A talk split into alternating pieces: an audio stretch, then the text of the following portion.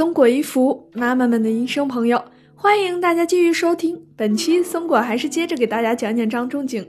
张仲景热爱医药事业，很重视临床实践，时时平脉辨证，认真总结自己的临床经验。相传张仲景五十岁左右曾在长沙做太守，当时他还时刻不忘自己的临床实践，始终不忘救治人民的疾苦。但他毕竟是个大官，在封建时代，碍于礼数及面子，当官的不能进入民宅，也不能随便接近普通的老百姓，这该怎么办呢？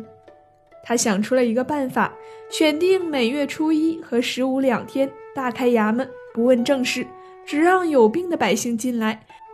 他堂堂正正地坐在大堂之上。挨个的仔细给群众治病，时间久了就形成惯例。每逢初一、十五的日子，他的衙门前就聚集了许多来自各方的病人等候看病。为了纪念张仲景，后来人们把坐在药铺里给病人看病的医生通称坐堂，那医生就叫坐堂医生。那时张仲景虽然当官，但并不热衷官位。不久，他见朝政日非，叹息地对人说。君疾可愈，国病难医，遂挂冠遁去，陷于少室山，专门总结经验，搞医学著作。经过几十年的苦心奋斗，张仲景收集了大量资料，包括他个人在临床实践中的经验，写出了《伤寒杂病论》十六卷。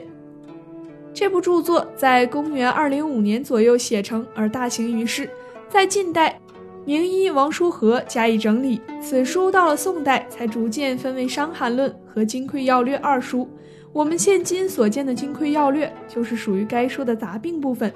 伤寒杂病论》是我国最早的理论切合实际的临床诊疗专书。书中系统地分析了伤寒的原因、症状、发展阶段和处理方法，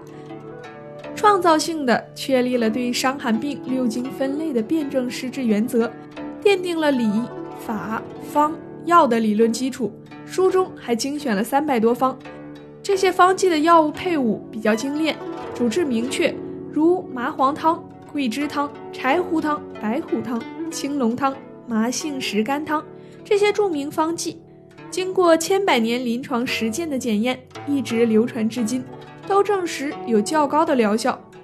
并为中医方剂学提供了发展的依据。后来有不少药方都是从这些著名方剂发展变化而来。上篇我们聊到同时期的名医华佗，读了这本书，也不禁赞叹说：“此真活人书也。”嘉玉言，嘉玉言高度赞扬张仲景的《伤寒论》，说：“为众方之宗，群方之祖，如日月之光华，淡而复淡，万古长明。历代有关注释。”阐发此书的著作很多，特别是注释阐发《伤寒论》的著作，竟达三四百种之多。它的影响远远超出了国界，对亚洲各国如日本、朝鲜、越南、蒙古等国的影响很大。特别是日本，历史上曾有专宗张仲景的古方派，直至今天日本中医界还喜欢用张仲景方。日本一些著名中药制药工厂，如小太郎、内田。盛济堂等制药公司出品的中成药，伤寒方一般也占百分之六十以上，其中有些很明显是伤寒方的演化方，可见《伤寒杂病论》在日本中医界有着深远的影响，在整个世界都有着深远的影响。今天的名医讲述就到这里啦，赶快关注订阅松果一服。接下来，松果还会给大家带来更多的小故事。松果一服是你最贴心的医生朋友，想你所想，讲你所需，赶快关注节目下方的松果一服官方网址或微信公众号，微信搜索“松果一服”，一站直达。也可以直接微信扫描节目下方的公众号二维码，直接添加哦。